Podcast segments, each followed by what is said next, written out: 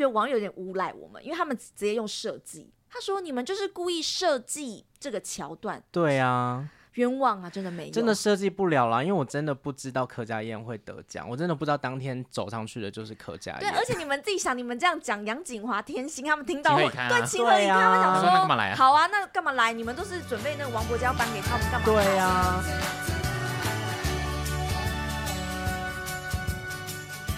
好，欢迎收听今天娱乐扭蛋机，我们今天的伙伴是宛如跟建堂。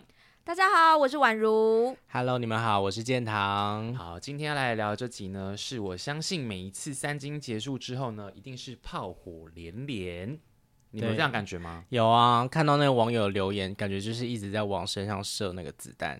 我跟我跟建堂当天就是我们回到回到我那天回到家好像三点多吧，对，然后我们两个就是我就回家看那个 PTT 的留言，然后我们两个讨论到五点就很不爽。对，我那天好像看留言看到早上七点多才睡，因为刚刚讲到有不爽这件事情，我们先讲，我们先在这个节目一开始，因为担心后面的火药味太重，我们先来声明一个立场好了，以下言论不代表本台立场，这样子。OK，本台是弃台。OK，为什么我会拉宛如跟建堂一起来？聊这集的 podcast 就是跟聊跟金钟五五有关，其实在聊金钟奖这件事情啦，也不是说锁定是金钟五五这件事，主要是因为我们一起已经连办了有，其实我们公司好像办了五届吧，对，我们第五年。实际参与有四届的经验，嗯、那其实我们实际参与之后就会发现啊，有一些事情跟你当观众看的时候，其实是有很多不一样的视角，这样子，对，你们应该有很很明显这样切换的心情吧。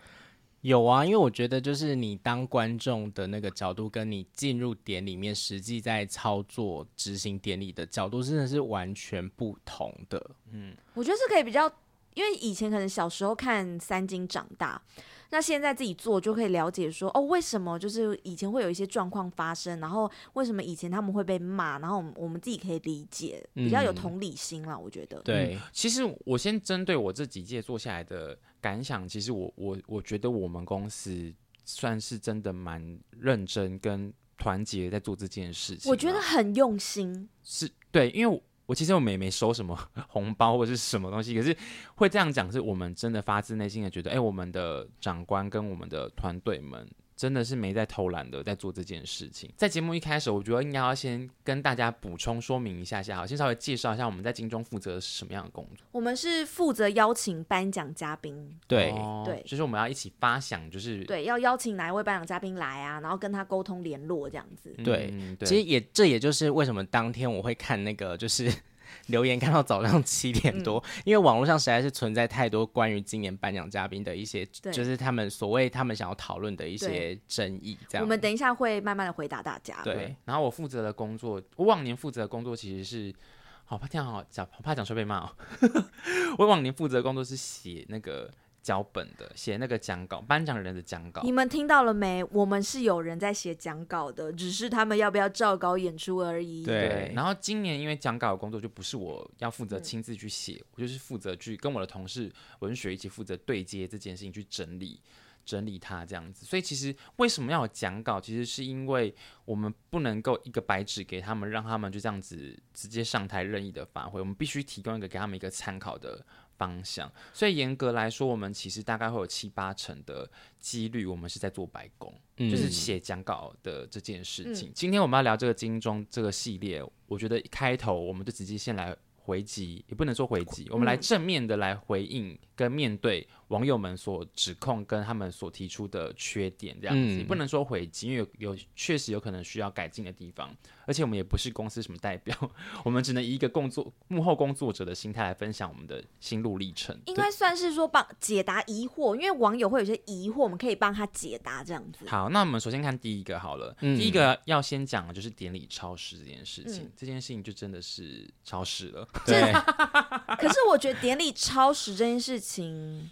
真的是你们自己数一下，还就你们自己数下那个奖项有多少？对呀、啊，因为我记得好像比起来金钟要颁的奖项比金马跟金曲还要多。哎，你现在数一下到底有几个啊？是不是三十几个啊？好，你们先讲，我来数。金马奖好像才因为真的多到、嗯、多到就是我们真的是没有办法直接数出来。我先来数，你们先聊。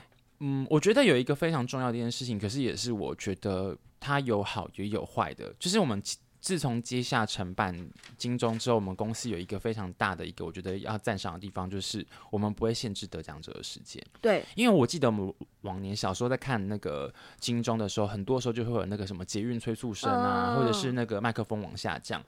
可是你事后往回头看的时候，发现其实这件事情是真的蛮没有礼貌。你记得印象最深刻那一次，就是焦哥把那个麦克风整个拔出来，是小燕姐，是焦哥帮小燕姐拔。他没有，他是那时候气到把小燕叫小燕姐把麦克风拔拔掉，然后就给我停住。然后焦哥好像帮他整个把它拔出来。对，然后自从那年之后，好像就改进这件事情。对，所以其实我们只用我们只用文字上面提醒，嗯，提醒得奖人说就是要注意发言的时间。但你知道这一点呢、啊，也是会被有人拍照，就是当天有人在现场里面，然后他们就拍照起来，然后就他就 po 上他的脸书，就是这个就是正正反两两面。有人就觉得说，那你们这样还是会觉得很不尊重用那个。呃，得奖者就是怎么可以就跟他说什么？你已经严重超时。可是网友，你们自己想想看，你们现在是不是觉得就是要限制得奖人的时间？可是其实我们如果真的限制了，又会有一派人觉得我们很过分，不尊重他们。所以其实这一点怎么做，就是有一点里外不是人的感觉。我觉得用文字提醒，我用文字提醒，其实我已经觉得算是蛮柔和的方式了，因为。就是还是得要提醒你啊，因为这就是一个颁奖典礼，它不是一个演讲啊。因为如果你要演讲的话，你要讲两个小时，当然没问题。可是因为它这个不是你一个人的事情，这是一个所有电视圈的事情，就是攸关到每一个人的。那当然就是大家要平均分配那个时间啊。但这边就是我们先做出解释，其实我们是有大概有会用文字提醒，提醒跑马提醒他们说你已经严重超时。嗯。那大家透过。典礼的转播也看得到，他们其实是看得到你已经严重超时。但他如果想讲，还是想讲。对，就是有人就是愿意就是守那个规则。对，但是有人就是觉得做自己。对，所以就是造成现在、嗯、这个也是一个原因，超时的原因。颁奖嘉宾讲太久，这绝对是其中一个原因。对，这是一个原因。那奖项组数也很多这件事情。对，因为刚刚细数了之后，像今年金钟五总共就有四十一个奖项，包含两个那个特殊贡献奖。那我刚刚就是在数了一下，今年金曲奖是二十八个奖项，整整多了十三个奖项，哎，真的哎，所以这个真的是没办法，这是光基本的起跑线就不太一样了。所以就是也不能讲说超时的这件事情，我觉得还有很多原因综合在一起啦，所以有点难讲。那因为我觉得今年还有一个原因，是因为那个有三组的主持人，嗯，我觉得那个会让我们的时间又变得更加的。难以控制，因为我们其实前面几届参与的时候就会知道说，如果他是只有一组的主持人的话，他要牺牲自己的段落或者是桥段，其实是比较容易可以直接抽掉的。可是三组主持人一定有他各自要发挥的空间，不管他再怎么样互让，他一定有他基本要讲的讲的环节跟基要讲的桥段。而且老实说，我们都请他们来了，就是不可能就是到最后一趴，然后比如说晨晨哥跟。那个炎亚纶，我们就跟他说不好意思，时间不够，那就请你们先回家，就不太可能这样。啊、就是该一定要让他们讲完的一有一部分的东西，还是得要讲完，即使时间已经超时了。这样子。哎、嗯欸，那讲到主持人这件事情啊，这三组的主持人当中，第一组的主持人好像就是面对比较多不同的声音，你们自己有什么样的看法？我觉得其实第一组人，我其实很喜欢这个颁奖嘉宾组合，因为我觉得其实。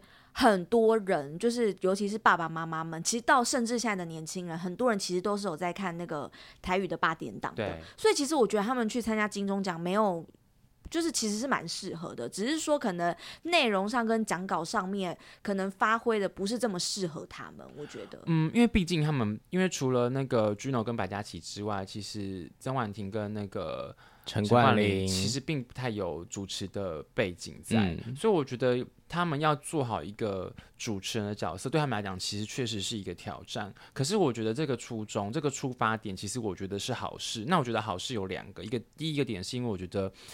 我觉得我们作为电视人跟创意人，想要做典礼的每一年的不同的创新跟尝试，我觉得那是一个很好的动机呀。因为谁想要看每年的东西都是千篇一律，然后都是这样子一成不变的？那我觉得这个出发点是好的，因为我们就是想要带给大家不同的东西。那只是说就结果论而言，可能它有需要检讨跟。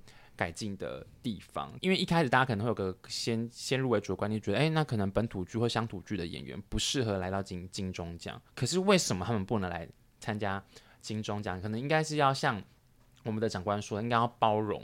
包容各个各式各样的大家一起进来这个盛会这样子。而且其实大家不要忘了，那个雷洪就是爆菊的那位雷洪大哥，嗯啊、他曾经拿过最佳男主角奖。嗯，对，所以其实我觉得真的没有说什么本土剧演员没有办法来金钟，或是他们来很奇怪。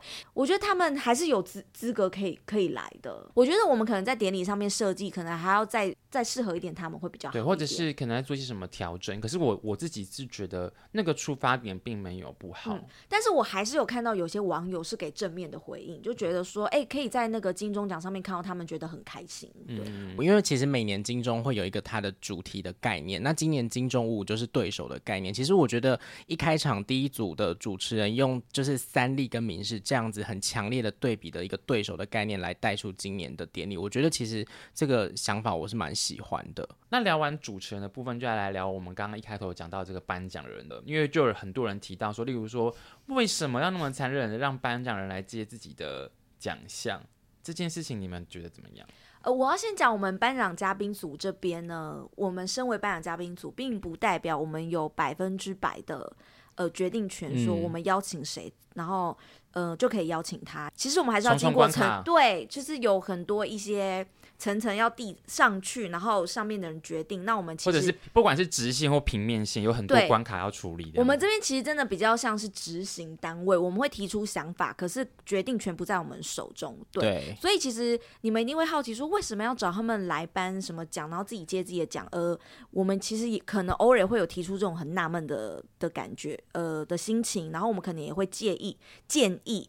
可是并不一定会被采纳这样子，嗯嗯、对，因为很多人的就是观点是觉得说这样子很不尊重入围者。可是其实如果是入围者颁发自己入围的那个奖项，担任颁奖人的话，其实也都是事前沟通过，绝对不是说逼他们一定要来自己揭晓这个奖项。哦。对对对，因为因为如果我我其实因为我知道你们沟通的过程嘛，其实如果。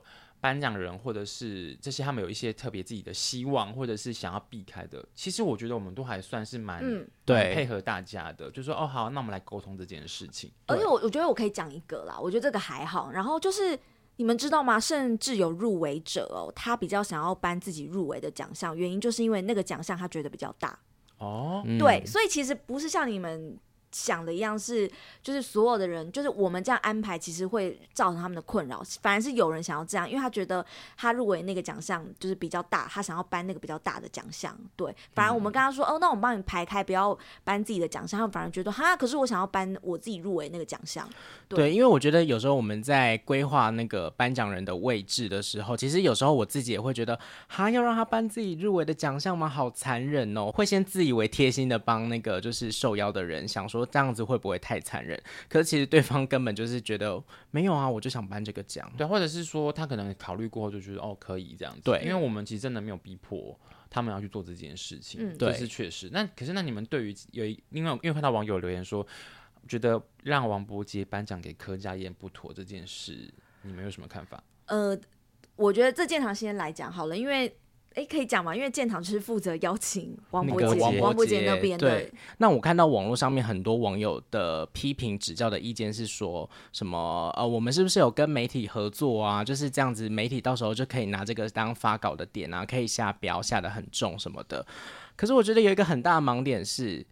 我们根本不知道当天五位女主角谁会胜，对，谁会胜出。然后也有网友，就是当然也会有一些帮帮忙平反，帮忙就是呃试出一些说，可是主办单位根本不知道谁会得奖，就会有网友在回说，可是柯佳燕的呼声就最高。用一个比较明确的例子好了，当年一把青，你们说杨锦华是不是呼声很高？杨锦华就是当年呼声最高，可是得奖的是必娶女人的柯佳嬿啊。对啊，这个真的没办法，月亮，因为你们知道真的有多滴水不漏吗？就是那个信封，那个接奖的信封，在典礼开始前完全不会碰过我们的手，哎，他是真的要到那个颁奖人走到那个台口要上台之前，才会有人把信封递给他，对，会有专员，而且递给他是跟他讲说，请他看清楚信封是什么，然后怎么打开，然后那个人就会退走了。然后你想要提前拿那个信封，还没办法拿，嗯、不行我。我觉得我可以理解网友说，就是为什么要造成这么尴尬的局面？那可能是你们贴心，觉得我们应该要帮他避免这个状况。可是其实我们在演艺圈的日子真的很久了，就是你们设想到的状况，我们也会设想到。可是其实很多艺人他们是非常大方的，嗯，他们不是这么小家子气，就是什么前男前男女朋友不能同台，他们根本就老实说，他们没有在 care 这个，他们觉得今天就是一场金钟奖的盛会，然后大家一起来参加，很开心。那柯佳嬿大家也知道他最近的心情，他可能也没有心思去想这么多。那你们可能事后有看一些庆功宴什么，可能有媒体去问他们，那媒体要去问他们，这就不是我们能控制的了，因为媒体爱怎么写，网友你们也知道，他们就是会写，不管我们。再怎么样去避免，还是有可能会这种状况下。那如果我们今天为了柯佳嬿跟王伯杰，然后去帮他们想，那明天是不是要为了去去帮每一个人谁谁谁谁想？那这样可能金钟典礼就办不成了。可能谁跟谁吵过架，他们也不能同台。对啊，对。可是其实艺人本人是很大方的，而且他经纪人也同意了，所以我我觉得大家态度可以大方一点，不用这么的。小家子气再去想这件事情，对，当然有些敏感我们会注意啦。嗯、可是就是如果真的当事人不舒服，我们真的也是不会影响任何一个。对，而且我我觉得，我觉得我跟建堂是比较，呃，觉得有一点心痛一点是，我觉得我们有点被，我真的觉得网友有点诬赖我们，因为他们直接用设计，他说你们就是故意设计这个桥段。对啊。冤枉啊！真的没有，真的设计不了啦，因为我真的不知道柯佳燕会得奖，我真的不知道当天走上去的就是柯佳燕。对，而且你们自己想，你们这样讲杨景华、天心他们听到会对情何以堪？他们想说，好啊，那干嘛来？你们都是准备那个王伯家要颁给他们干嘛？对啊，对啊。可是人对啊，人家还是很有信心他们会得奖。我真的觉得天地良心哦，天地良心真的不要这样讲。你要想想看，其他四位入入围者，你们这样讲其实对他们也是很那个几率就是五分之一。好，那因为确实是有一些可能大家外界不知道，因为我们。是做幕后，所以他们有些误会的地方。可是确实有一些恶行，就是一些我们参与过、实际参与操作四四届的金钟之后，有一些恶行。如果要讲到说一些恶行的话，你们会印象最深刻的是什么？我先讲一个好了，就是呃，之就是在我那个办那个金钟电影来，我有给一个人就是恶行第一名，就是你们知道国父纪念馆里面是国父纪念馆，其实算古迹，对，对，它里面是禁止抽烟的，然后就有一个。人他就是硬要在里面抽烟，这真的没塞。对，然后我我就是先跟他说这边不能抽烟哦，然后他也是装作听不懂，然后不知道，然后硬要就是走上去二楼的休息室给我抽烟。哦，因为他有自己的团队，对。然后后来我整个就是觉得不行了，不行，完蛋了，等下会不会就是那个什么那个火警火警的那个警示器要响起？我只好就是很没礼貌在他们面前尖叫说：“你们不准给我抽烟！”然后他们才停止。然后最好笑又来了，然后。就那个艺人发现说哈，工作人员怎么生气了，然后就开始在那边演，他就骂他自己的工作人员给我看呢、欸。他就想要怪罪说，是我的工作人员的原因，不是我的原因。然后想说，烟在他手上。对啊，可是明明就是你想要抽烟，而且他一来就想要抽烟，而且那天有记者会，然后已经要迟到，他还要坚持在外面抽烟完再进来。哦，那讲到那个恶行的事情啊，就是我也是有一个，因为我觉得真的是体不体贴，真的是非常的重要。哎，就是因为我们其实我们像我们在 re 稿的时候，就是会拉两方的那个颁奖人一起来 re 稿嘛。那有时候就是男生跟女生一起搭档。嗯、那你们知道女明星通常在颁奖典礼的时候，就是她会穿的是那种。可能是蓬裙啊，大蓬裙，大蓬裙就是要漂漂亮亮的去颁奖这样子。但是就是有一个男星非常的不体贴。哎呦，我先声明一件事情，我们现在讲的这个恶行的例子，不是单指，不是指。今年，今年，而是我们在承办过去，嗯，等到至今有遇过的事情这样子，就是我们忘不了的恶行。所以你们大家不要不要拿今年的这个例子去对号入座哦。对对，就是我我我们过去遇到当中就有一个是这样，就是说，哎，明明他们就是男女搭档，然后我们要都在一起的做访问，可是那男生很不贴心，就是要女生上去找他，因为他的休息室是在楼上这样子，要他上去找他跟他 re 稿，所以那个女星就是拎着蓬裙。就是很很辛苦的上去跟他对稿，其实这件事情是一个小事，可是我自己觉得，因为那个女女星的资历并不低哦，嗯、我会觉得说，那就是应该要互相体谅啊。而且那个男星他当天还想要回饭店，哦，就是已经很接近典礼已经开始了，对，然后他说他要回饭店休息，他想要回饭店休。息，可是其实还没有跟那女星 re 稿，然后他就说，那叫那女星现在过来。因为女明星走完星光大道其实都会非常的累，然后没有穿高跟鞋，所以他们可能会换第二套衣服。对，所以其实那女明星正在稍作休息。因为那个男明星他就说，我想要回饭店休息，叫那女明星现在上来跟我 re 稿，就超级不尊重，就是其他艺人的哦。而且你想想看，那些女明星身上背着多少万的东西啊？对，然后叫她上上下下的珠宝。哎，重点你要想，我们走那楼梯，他们女明星可能穿十几公分的高跟鞋。对啊。可是因为我觉得我们也很无奈，我们夹在中间。嗯，因为我们就是。时间在烧，时间在逼近，我们必须要想办法完成这项工作。所以好险，就是那个女明星救了我们一命，就是她愿意配合这件事情这样子。那讲到如果是恶行之外，我们相反来讲，就讲暖心的事件好了。你有没有什么样？哎、欸，暖心的事件，我就先讲一个。我觉得今年好了，今年我先讲一个，我要给一个颁奖嘉宾第一名一百二十分，就是张孝全。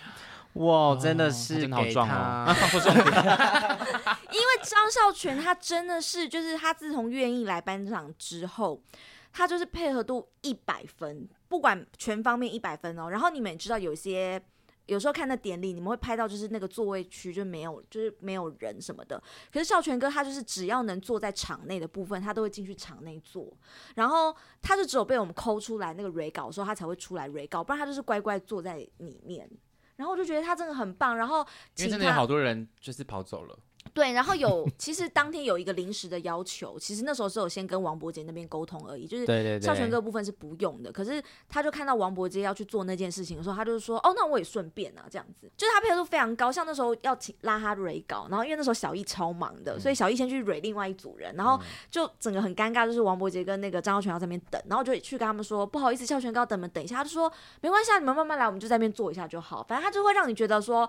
就是你会觉得哦，我没有压力很大，因为有些人会说没关系啊，你慢慢慢慢来，是那种有压迫感。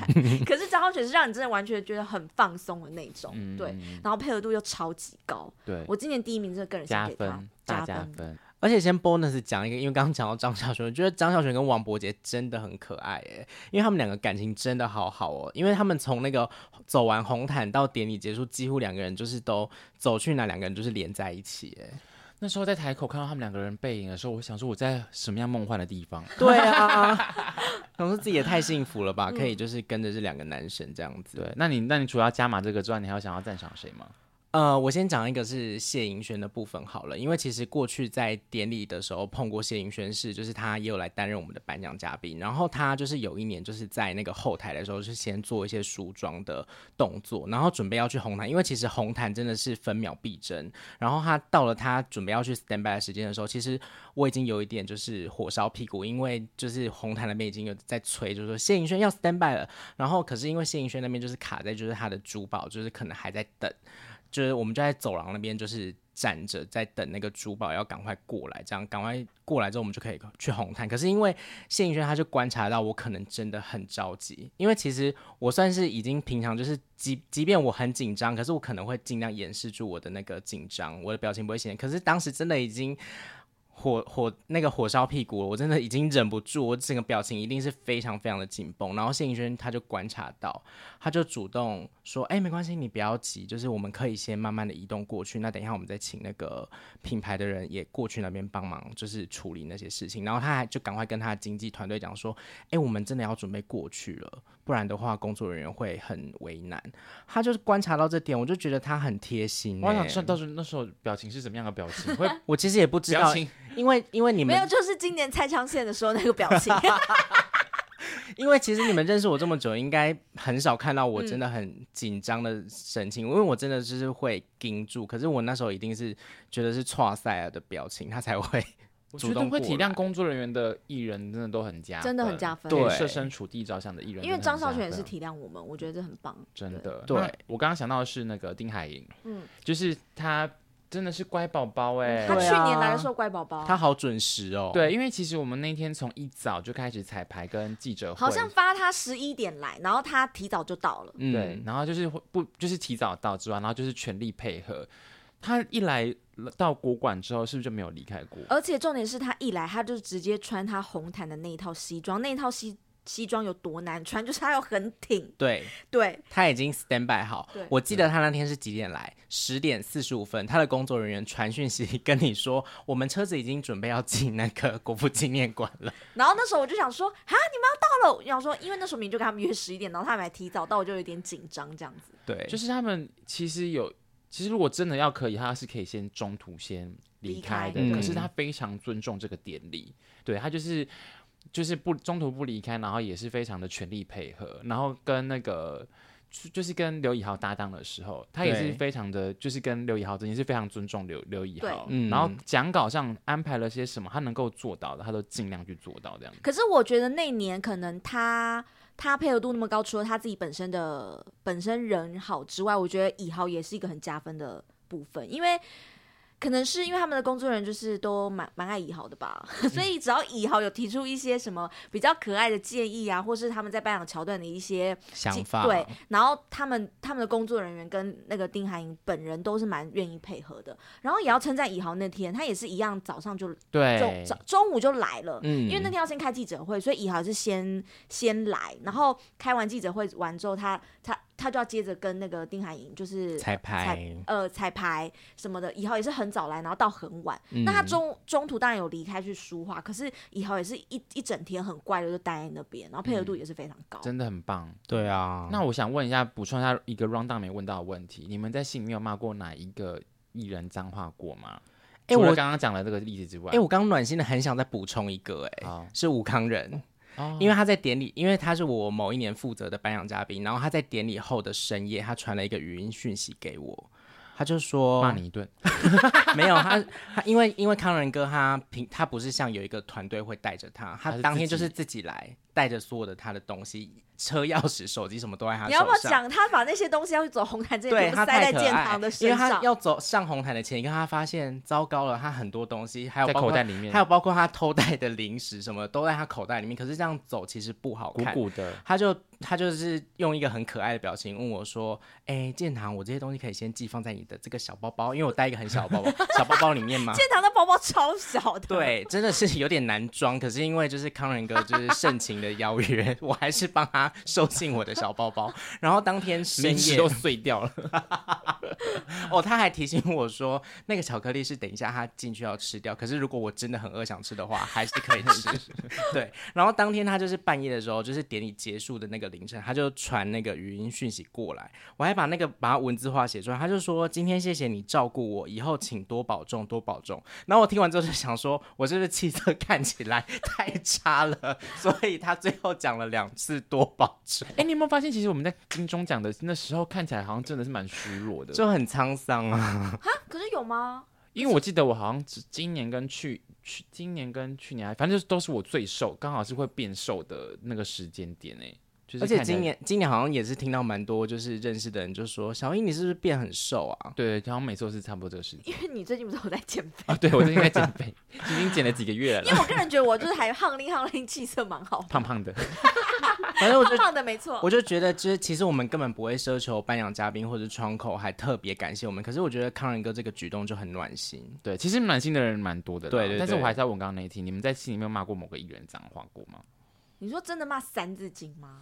随便，我觉得我一定是有骂过，可是我不知道我骂谁，因为我本身就是个很易怒的人啊，所以我很容易乱骂人啊。可是就在心里骂啦，不可能。现在没有想起来你骂过谁吗？我一定也是有骂，可是因为就有一个吗？就有一个临阵脱逃不颁不来接受不来颁奖的人，哦，这但我没有骂他三字经，我只有觉得他这样很不道德。对，哎、欸，那我也有一个哎、欸。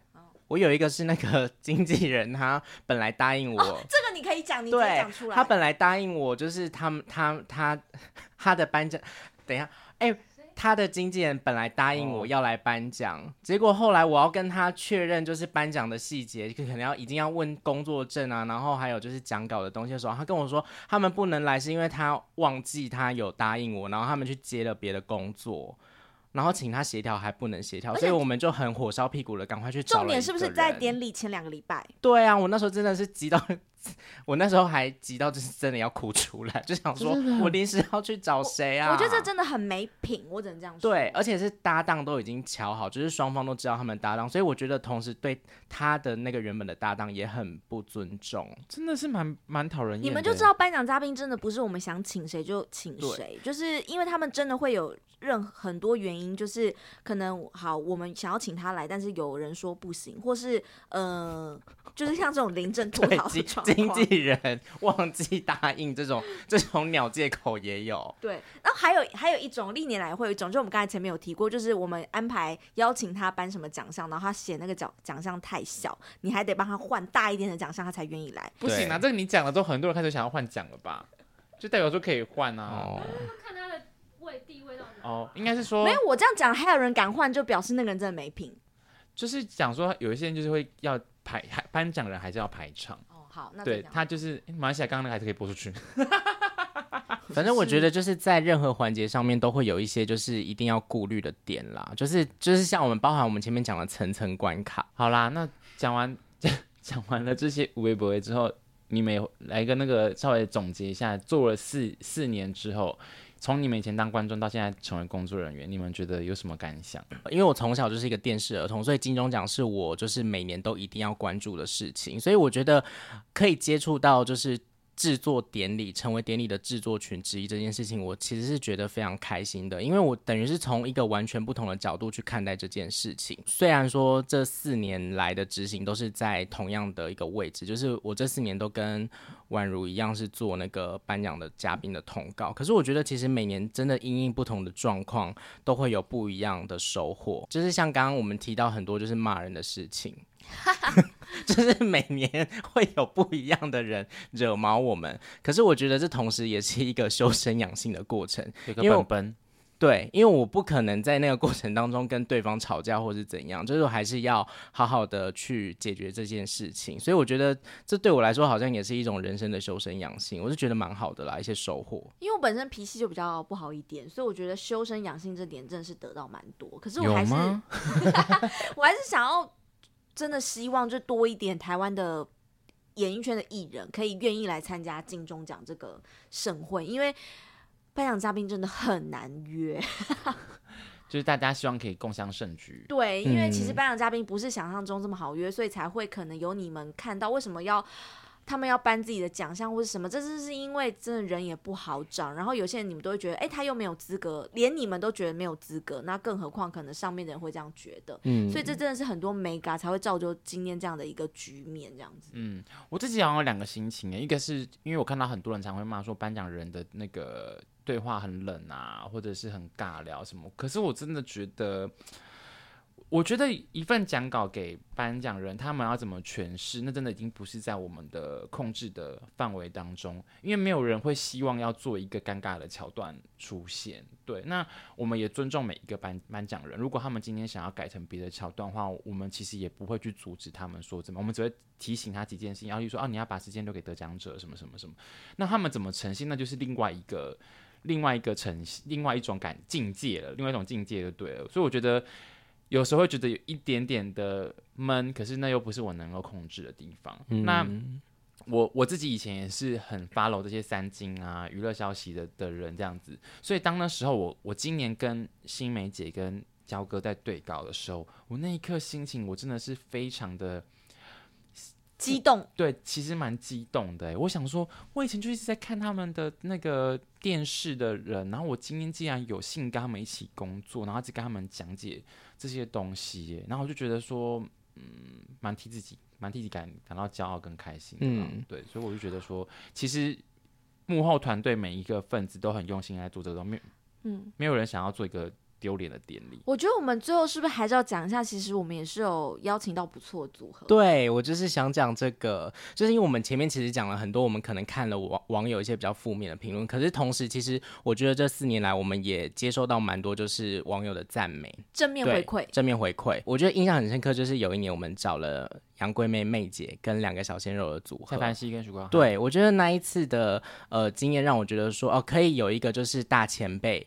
已经镀过金的大前辈来，然后带着两个就是新兴的，就是演员一起，就是我觉得是一种。呃，金钟奖上面我觉得很有意义的是，它感觉是一种传承，然后也可以让更多人看到新演员的感觉。嗯，我因为我觉得我想要补充这件事情，就是因为就像是妹姐这组好了，那时候我觉得很感动的一点是，那一份讲稿给他们之后，妹姐跟带就是带了两位，就是许光汉跟蔡凡熙，他们三个在后台的时候，其实他们就有蕊那个桥段，对。然后妹姐就像演有就像演戏一样，就是有调整他们说，我觉得你这时候你的手应该要怎么样，你这时候我讲到什么话的时候，你就应该要把话。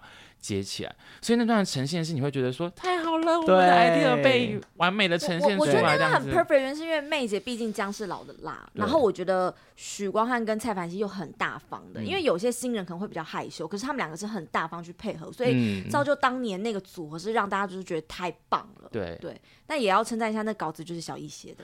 对呀，啊，但是就是你知道就要听到不同的声音这样子。嗯，对对对对，对，好啦，那就是。希望大家还是可以肯定一下辛苦的电视人哦。你知道电视现在在台湾就是已经有点点衰退了。我觉得不管是戏剧还是节目，大家都很尽心尽力，想要在有限的资源之下把东西给做好。所以如果可以多一些肯定的话，当然也是可也是不错的。当然有有些需要检讨的地方，我们是得要去面对它啦。对，可是我，我觉得他们有些建议还是很好。对，但是说嗯我们就会采纳说以后可能不要让那么多颁奖嘉宾。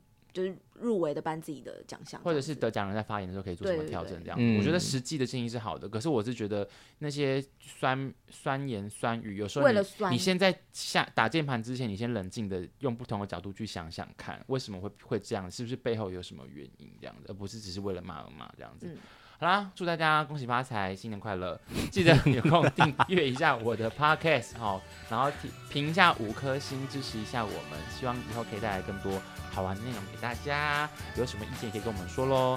今天谢谢宛如跟建堂，谢谢，谢谢，下次见，拜拜，拜拜。